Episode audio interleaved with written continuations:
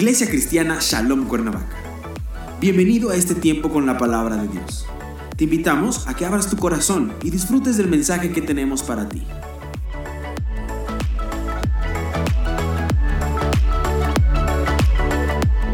Bien, vamos entonces a tomar ahora un tiempo en la palabra. ¿Sí?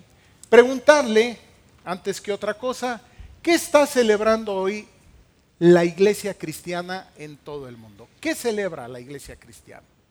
¿Alguien me puede decir? Adelante, pero hable así que lo escuche.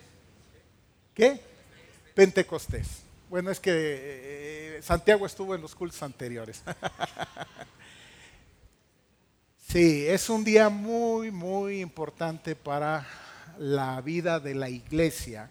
Estamos celebrando hoy la venida del Espíritu Santo, tal y como fue profetizado en el Antiguo Testamento y después confirmado por Jesús durante su ministerio. Quiero pedirle que vaya al libro de Hechos en el capítulo 2, Hechos capítulo 2, versículos 1 en adelante. Y este pasaje justamente da cuenta de esto que estoy compartiendo con ustedes, la llegada del Espíritu Santo. Hoy queremos hablar sobre este tema. Es un tema importante, es un tema central. Vamos a hablar de Pentecostés y siete obras del Espíritu Santo en la vida del creyente. Ese es el tema del día de hoy. Pentecostés y las siete obras del Espíritu Santo en la vida del creyente. La palabra de Dios dice así, Hechos capítulo 2, versículo 1, cuando llegó el día de Pentecostés, diga conmigo Pentecostés, estaban todos unánimes juntos y de repente vino del cielo un estruendo como de un viento recio que soplaba, el cual llenó toda la casa donde estaban sentados. Y se les aparecieron lenguas repartidas como de fuego, asentándose sobre cada uno de ellos, y fueron todos llenos del Espíritu Santo y comenzaron a hablar en otras lenguas según el Espíritu les daba que hablasen. Moraban entonces en Jerusalén judíos, varones piadosos de todas las naciones bajo el cielo. Y hecho este estruendo, se juntó la multitud y estaban confusos, porque cada uno les oía hablar en su propia lengua y estaban atónitos y maravillados, diciendo, mirad, ¿no son galileos todos estos que hablan? ¿Cómo pues les oímos nosotros hablar cada uno en nuestra lengua en la que hemos nacido? Partos, medos, elamitas y los que habitamos en Mesopotamia, en Judea, en Capadocia, en el Ponto y en Asia, en Frigia y Panfilia, en Egipto y en las regiones de África, más allá de Sirene, y romanos aquí residentes, tanto judíos como prosélitos. Cretenses y árabes les oímos hablar en nuestra lengua las maravillas de Dios y estaban todos atónitos y perplejos diciendo unos a otros, ¿qué quiere decir esto? Mas otros, burlándose, decían, están llenos de mosto. Señor, te alabamos, te bendecimos porque tenemos libertad para abrir esta palabra. Sabemos, Señor, que es tu palabra, que es inspirada por ti y que es útil, como tú mismo enseñas, para enseñar, para instruir, para redarguir. Gracias, Señor, por ella. Te pedimos que tu Espíritu ilumine nuestras mentes y nuestros corazones para que podamos no solamente entender, comprender, sino también vivir de acuerdo a ella. Guarda nuestras mentes, nuestros corazones Llevamos delante de ti nuestras necesidades, aquellas cosas que nos afligen y pedimos, Señor, que tú pongas paz para que podamos estar atentos a tu voz. En el nombre de Jesús oramos. Amén. Bien, versículo 1. Cuando llegó el día de Pentecostés.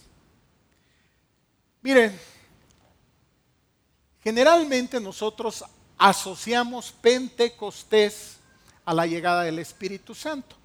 Pero es interesante aquí que se cita el Pentecostés justamente antes de que este hecho ocurra, es decir, que el Espíritu Santo se manifieste como usted acaba de leer aquí. Pues de una manera impresionante, ¿no? Se habla de viento, ¿sí? que son imágenes que también encontramos allá en el Antiguo Testamento. Se, se habla como lenguas, dice como de fuego, y algo maravilloso, que la gente empezó a hablar en otras lenguas, es decir, en otros idiomas, comunicando este mensaje de salvación, justamente hablando acerca de Jesús, de la gracia, del amor, del perdón de Dios para con los hombres. Y las personas escuchaban en su propia lengua y decían, ¿y cómo es que estos son galileos? Bueno, ahí tenemos nosotros un gran, un gran milagro. Algunos confundidos, otros no lo entendían y otros hasta dijeron, mire, va, están borrachos, no les hagan caso. ¿Sí? Así terminó el asunto. Pero regresemos al punto. Aquí dice, cuando llegó el día de Pentecostés. Entonces nos tenemos que hacer una pregunta. ¿Y qué es el día de Pentecostés? Bueno, este, este es un asunto que debemos de entender. Ustedes saben que los judíos, es más, les comento, hoy los judíos, el pueblo judío está celebrando el Pentecostés. Ellos celebran el Pentecostés judío y nosotros celebramos el Pentecostés cristiano, así como ellos celebran la Pascua judía y nosotros celebramos la Pascua cristiana. Y es lo que vamos a tratar de explicar aquí.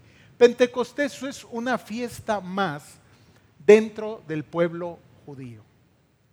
También se le conoce como la fiesta de las semanas.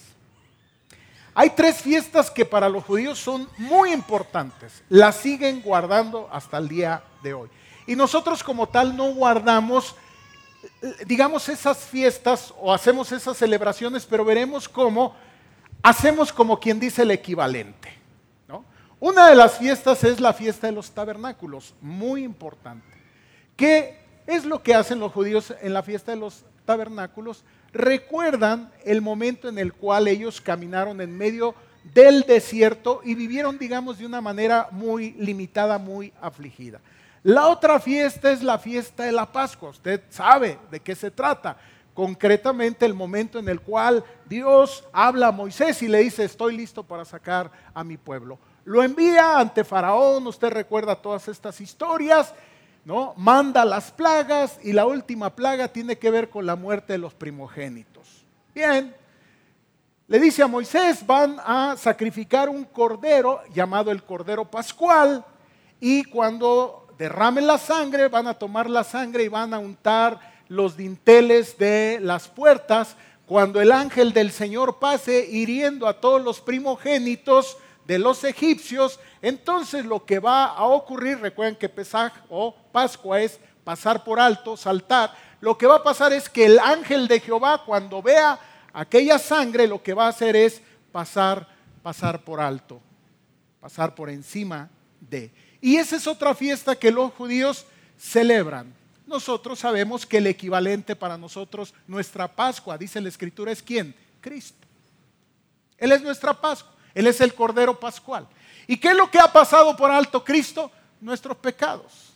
Nos ha perdonado. Así como al pueblo de Israel lo redimió, redimir es pagar por un esclavo para hacerlo libre. Ese es el concepto de redención en la escritura. Entonces lo que está haciendo aquí Dios es redimir a su pueblo, sacarlo de la esclavitud de Egipto. Ahora Cristo ha pagado a precio de sangre, dice Pablo, con su vida ha pagado por nosotros y nos ha redimido de qué? De la esclavitud del pecado. ¿Va quedando claro? Ahí está entonces, vean ustedes el paralelo. Bien, pero ¿qué representa la Pascua para los, perdón, el Pentecostés, qué representa para los judíos? Mire, justo comenzaba, después de la Pascua, comenzaba el tiempo de la cosecha y eran nada más y nada menos que siete semanas que, digamos, los judíos se dedicaban ahora a recoger los frutos de la cosecha. Y llegado el día 50, se presentaban para ofrecer una ofrenda especial. De hecho, a Pentecostés es, significa en griego la palabra quincuagésimo, haciendo alusión al día 50, justamente después de la Pascua. Jesús, usted lo sabe, ¿verdad? Fue sacrificado. Recuerda que fue bajado de la cruz porque estaban los judíos para celebrar la Pascua. ¿Recuerdan de esto? ¿Ok?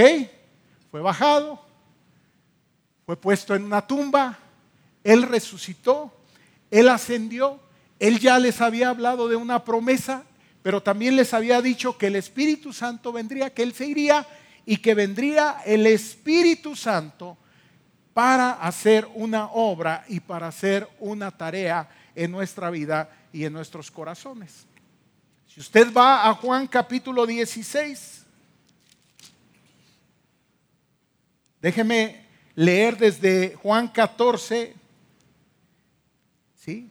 Él les habla justamente acerca de esto, de la promesa del, Espíritu Santo, Juan 14, versículo 15, si me amáis, guardad mis mandamientos, y yo rogaré al Padre y os dará otro consolador para que esté con vosotros para siempre. Y dice, el Espíritu de verdad, al cual el mundo no puede recibir porque no le ve ni le conoce, pero vosotros le conocéis porque mora con vosotros y estará y estará, perdón, en vosotros.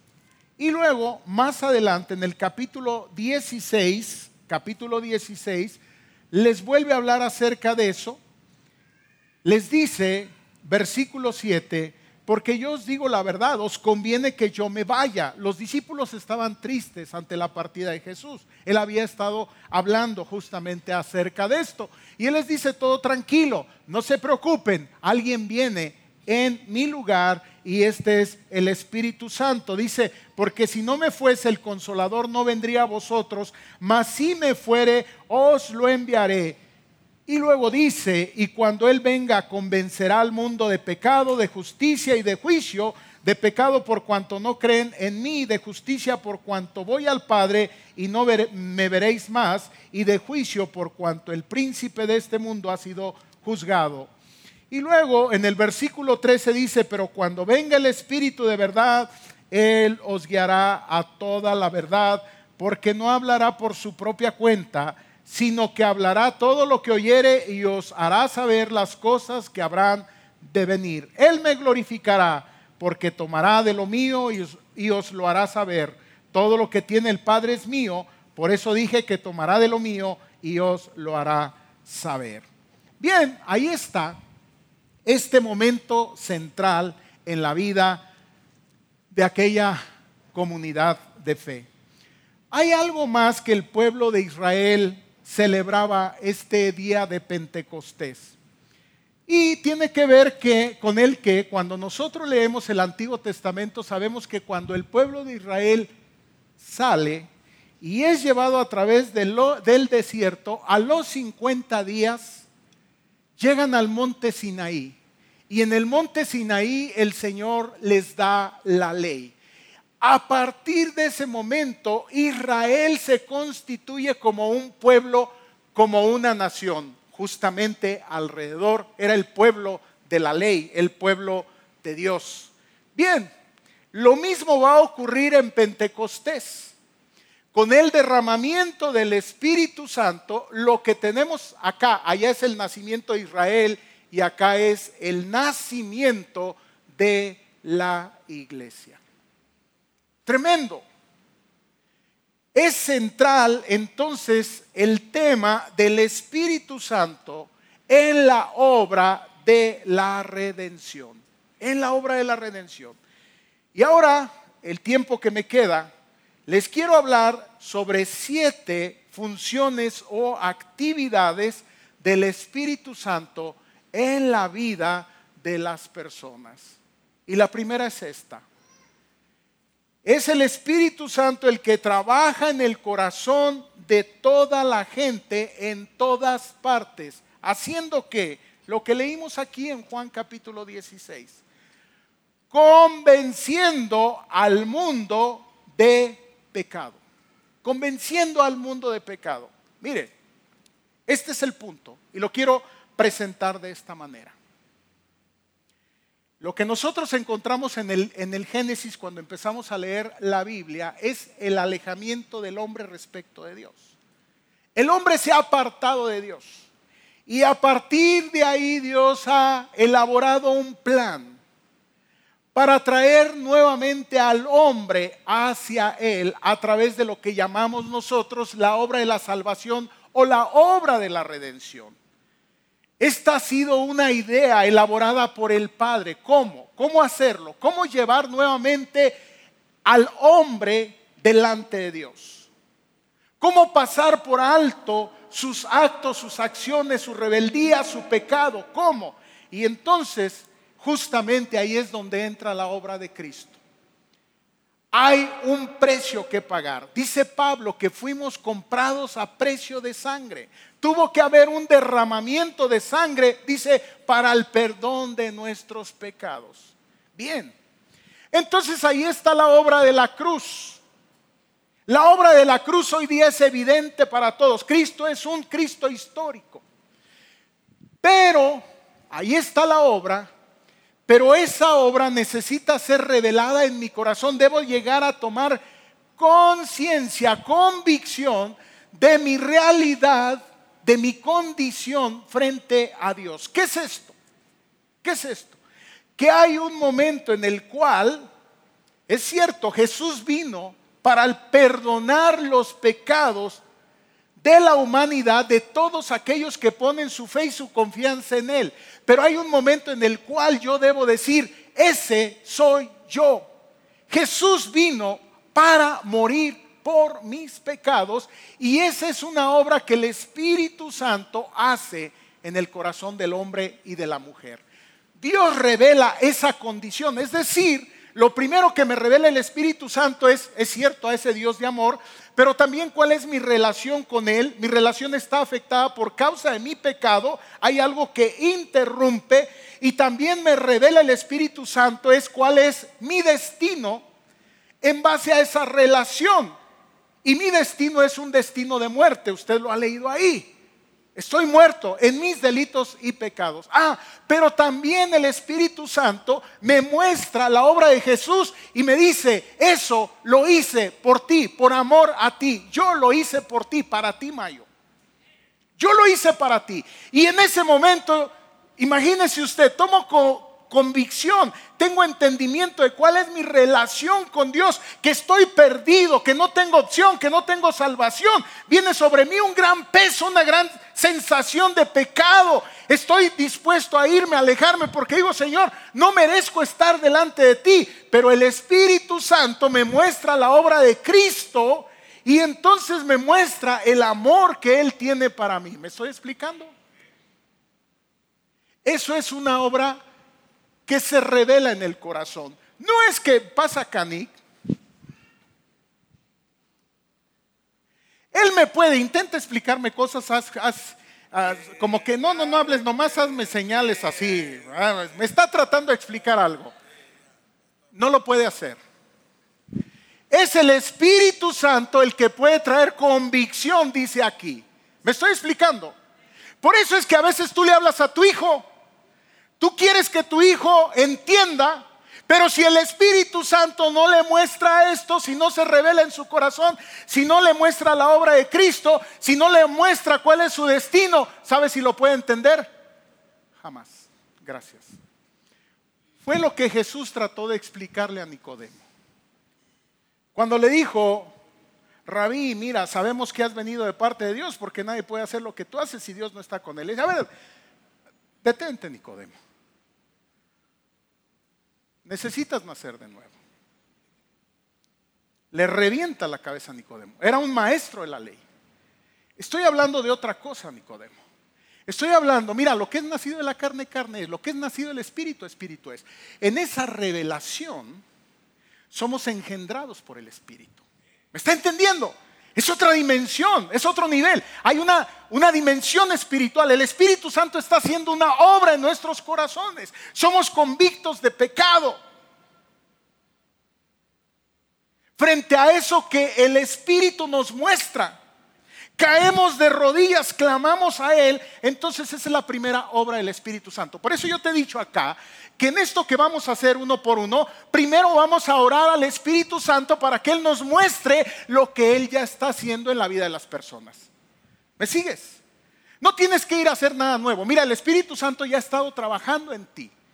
Déjame decirle que antes, déjame decirte que antes de que yo abriera mi corazón a Cristo y le aceptara como Señor y Salvador, muchos días antes, semanas, meses, años, el Espíritu Santo había estado tratando con mi vida. ¿Me explico?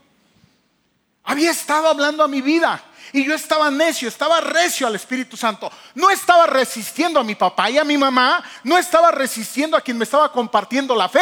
¿Sabe a quién estaba resistiendo? Al Espíritu Santo. Hoy puedo dar testimonio de eso. El Espíritu Santo tiernamente estaba tratando conmigo. Y yo estaba recio a eso. Lo he platicado aquí, el momento de mi conversión. En un espacio como este, ante un llamado, quieres abrir tu corazón, recibir a Jesús. ¿Sabe lo que hice? Yo me salí. Dije, esto es manipulación y chantaje. Esto es lavado de cerebro. La religión es el opio de los pueblos. Bendito sea Marx, decía yo. Sí, yo estaba bien metido en esos temas. Pero sabe algo, saliendo de allá sentía que algo dentro de mí me quemaba. Yo decía, Señor, ¿qué es esto? Y me fui de ese lugar. Siguiente noche era una campaña evangelística. Por lo que sea tenía que estar, estuve. Nuevamente el llamado de Dios. ¿Sabe lo que hice? Resistí nuevamente. Al predicador no, resistí al Espíritu. Tercera noche, dicen que la tercera va la vencida y así fue. ¿Sabe lo que hice? Cuando el predicador hace el llamado, yo dije, ahí nos vemos.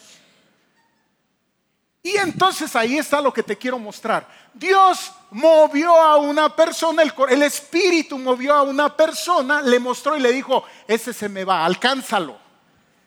Y yo llego para afuera y siento una mano aquí, pesada por cierto.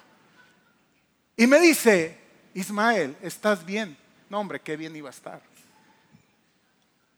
Fue suficiente para que yo cayera de rodillas, derramado delante del Señor, diciéndole, Señor, ten misericordia de mí. Fue una obra del hombre, no, es una obra del Espíritu. Dios, a través de su Espíritu, crea convicción, conciencia de que las cosas en nosotros no están bien. Pero también es a través de su Espíritu que nos muestra la obra de la redención. No lo hace para crearnos una sensación de pecado, de malestar, no. Se necesita esa convicción, es, decimos, es la base del arrepentimiento, de la conversión. Esa convicción de pecado, dice, el Espíritu es el que lo va a hacer. Por eso esa iglesia que estaban haciendo necesitaba el derramamiento del Espíritu para llevar a cabo la tarea. Dos, algo que hace el Espíritu entonces, entendiendo cuál es mi condición delante de Dios, entendiendo cuál es mi destino sin Él, un destino de muerte, entendiendo esto, reconociendo la obra de Jesús, ¿sabe lo que hace el Espíritu? En ese momento viene y nos sella y hace morada en nosotros. Algo que también la iglesia no podía entender. Entendía un poco de la obra del Espíritu. En el Antiguo Testamento el Espíritu Santo venía sobre hombres, sobre mujeres, para hacer cierta tarea, digamos. Pero también el Espíritu Santo podía irse. Y eso lo podemos ver, por ejemplo, con Saúl. Hay un momento donde el Espíritu, Saúl está tan terco, el primer rey de Israel, está tan terco y está tan necio que el Espíritu Santo dice, pues órale, llégale. Hay un momento en el cual el Espíritu viene sobre la vida de David. El Espíritu está sobre la vida de David. Él peca delante de Dios, ofende a Dios. Y sabe lo que teme David, que el Espíritu se vaya igual como se le, como se le fue a Saúl. Y dice, Señor, no quites de mí tu Santo Espíritu, porque no sabría qué hacer. Déjeme decirle algo que ocurre en el creyente, esto ya no más. Como el Espíritu viene y hace residencia, aun cuando nosotros hacemos cosas que no son agradables delante de Dios, el Espíritu no se va. ¿Qué es lo que hacemos? Dice la palabra que lo contristamos, es decir, lo relegamos, lo echamos atrás, le decimos, aquí voy yo, espérate allí.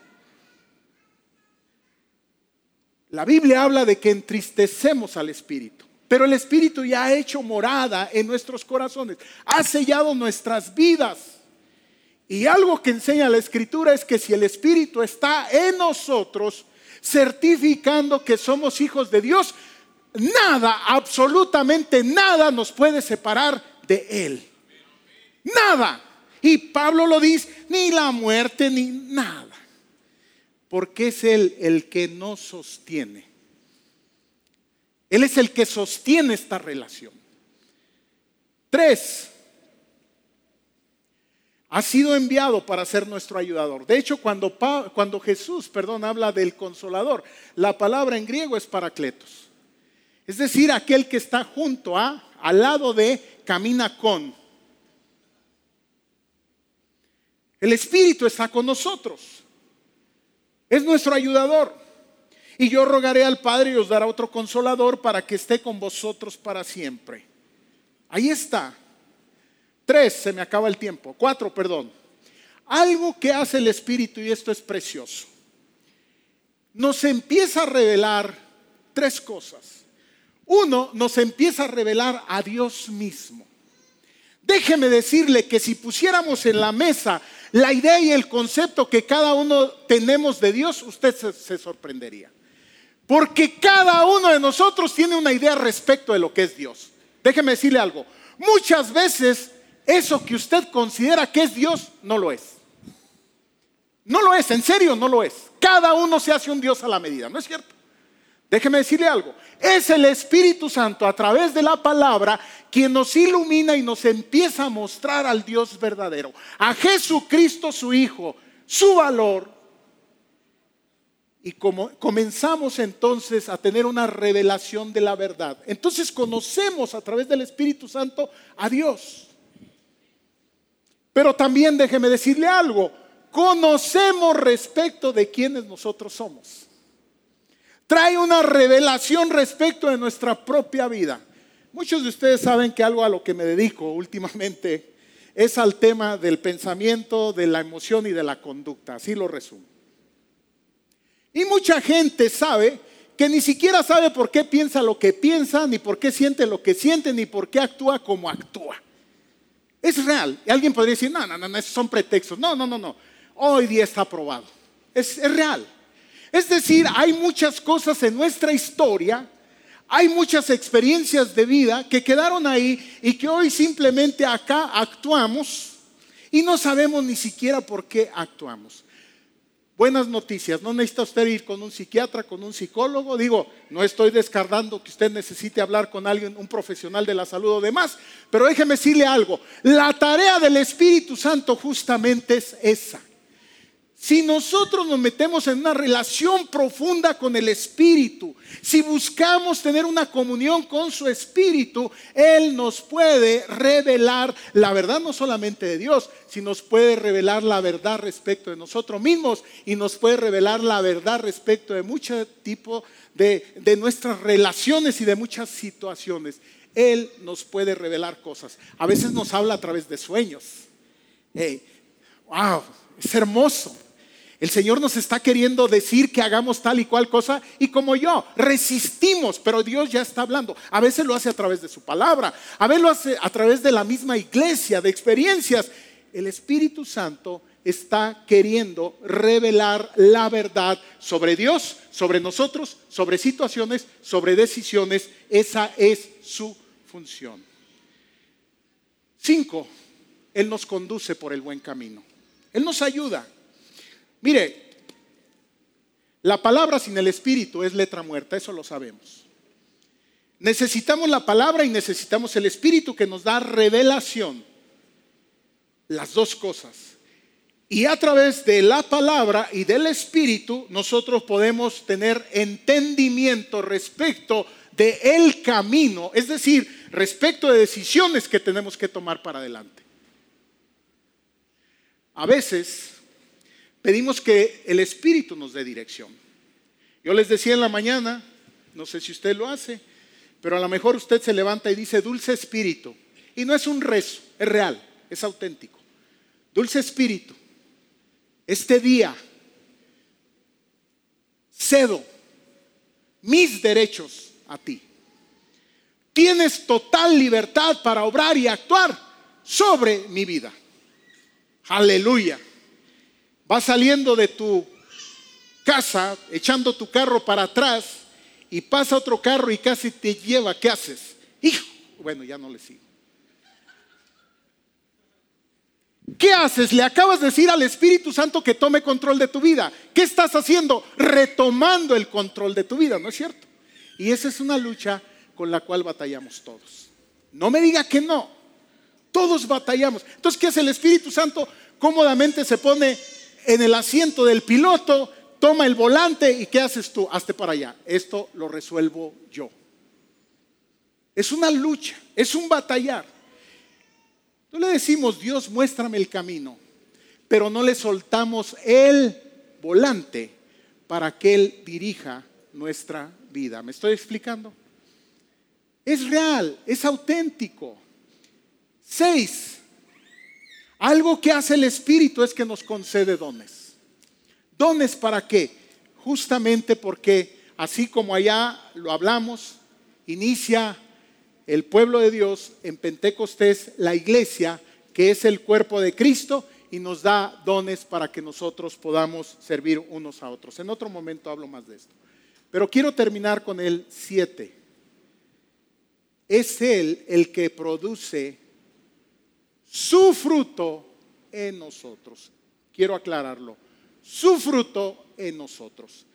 Todos nosotros hemos oído hablar sobre el fruto o la manifestación del Espíritu en nosotros a través del fruto. Parece un juego de palabras, no lo es.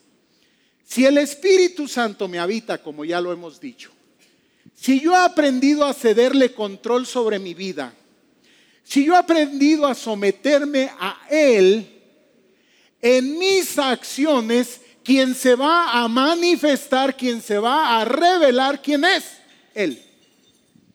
Y lo que Él es es justamente lo que es su carácter. Y su carácter está evidenciado por lo que nosotros llamamos el fruto del Espíritu Santo. Amor, gozo, paz, paciencia, benignidad, bondad, fe, mansedumbre y qué? Templanza. Nueve cosas que es Él. Amor. Usted sabe que el Espíritu Santo es Dios, ¿sí o no? y Dios es amor. Amado, se nos acaba el amor. Sí, humanamente sí. Se nos acaba el amor. Pero si el Espíritu Santo me habita, si está en mí, sabe usted que Él es ilimitado para amar. Se nos acaba la paciencia, pero Él es ilimitado. Dios es ilimitado en su paciencia. ¿Me estoy explicando? Si nosotros Vamos tratando cada día de tener una experiencia con el Espíritu Santo. Si cada día nosotros venimos delante de Dios a través de la obra de Jesús, sabiendo que el Espíritu está en mí y yo puedo dirigirme al Padre, al Hijo y al Espíritu y puedo decirle al Espíritu, Espíritu, dulce Espíritu, toma el control de mi vida. Cuando estoy echando el carro hacia atrás y pasa alguien, tengo dos opciones. Responder yo o dejar que el Espíritu Santo responda a través de mí si Él me habita y si Él ha tomado control de mi vida. De otra manera, ¿quién va a responder? Yo. Y esa es una lucha de todos los días. De todos los días. A medida que voy tomando conciencia, si quieren, hagan un ejercicio, háganlo. En cada situación, en cada experiencia de la vida diaria, hagan el ejercicio. Y cuando vas echándote para atrás y alguien se te atraviesa y tú, espíritu, dije que tomaras el control de mí. A medida que nosotros lo vamos haciendo, el espíritu va tomando como más áreas de nuestra vida. Y usted se va a sorprender. Porque su manifestación en nosotros a través de lo que llamamos el fruto será evidente. Será evidente. De ahí que no nos tenemos que esforzar nosotros. Nosotros pensamos que, Señor, lléname de amor. Señor, lléname de paz. Señor, lléname de paciencia. No, no, no, no, no, no, no. Ese es un camino equivocado. Usted lo que tiene que decir, Espíritu, ven y toma control de mí. En esta situación, en esta realidad, en esto donde no puedo ir más. Y Él empieza a manifestarse. Se lo puedo decir, yo lo he experimentado. Me vulnero. Ahí donde la paciencia ya se me acabó. Ahí donde estoy a punto de derrumbarme, un tema que nosotros manejamos acá. Ahí donde estoy a punto de mostrar mi más negra obscuridad. Ahí donde estoy a punto de mostrar, ¿qué digo? Lo bestia. Ahí está una realidad. Ahí es donde le digo, Espíritu, me someto. Me someto a ti. Me someto a ti. Y usted se va a sorprender. Ahí donde creía que la paciencia se le había acabado, el Señor le extiende un poco más. Y un poco más. Y, después usted es el más paciente. Ahí donde sentía que el gozo, que la alegría la había perdido, ¿qué cree? El Señor le da un poco más. Y así sucesivamente. Algunos llaman a esto fluir en el Espíritu. Yo digo dejar que el Espíritu tome el control de nuestra vida cada, cada, cada día. Póngase de pie. De manera que en esta mañana diga conmigo, bienvenido. Diga conmigo, bienvenido. Espíritu Santo a este lugar. Y señale así su corazón, diga a este lugar. Espíritu de Dios, en esta tarde, por la obra de Cristo, el amor del Padre, sé que habitas en mí. Pongo mi vida en tus manos. Ayúdame en esta situación particular. En el nombre de Jesús. Amén. Oramos para que esta palabra sea de bendición en tu vida. Encuéntranos en nuestras redes sociales como IC Shalom o visítanos en Calzada de los Reyes 55, Cuernavaca, Morelos. Teléfono 313-9261.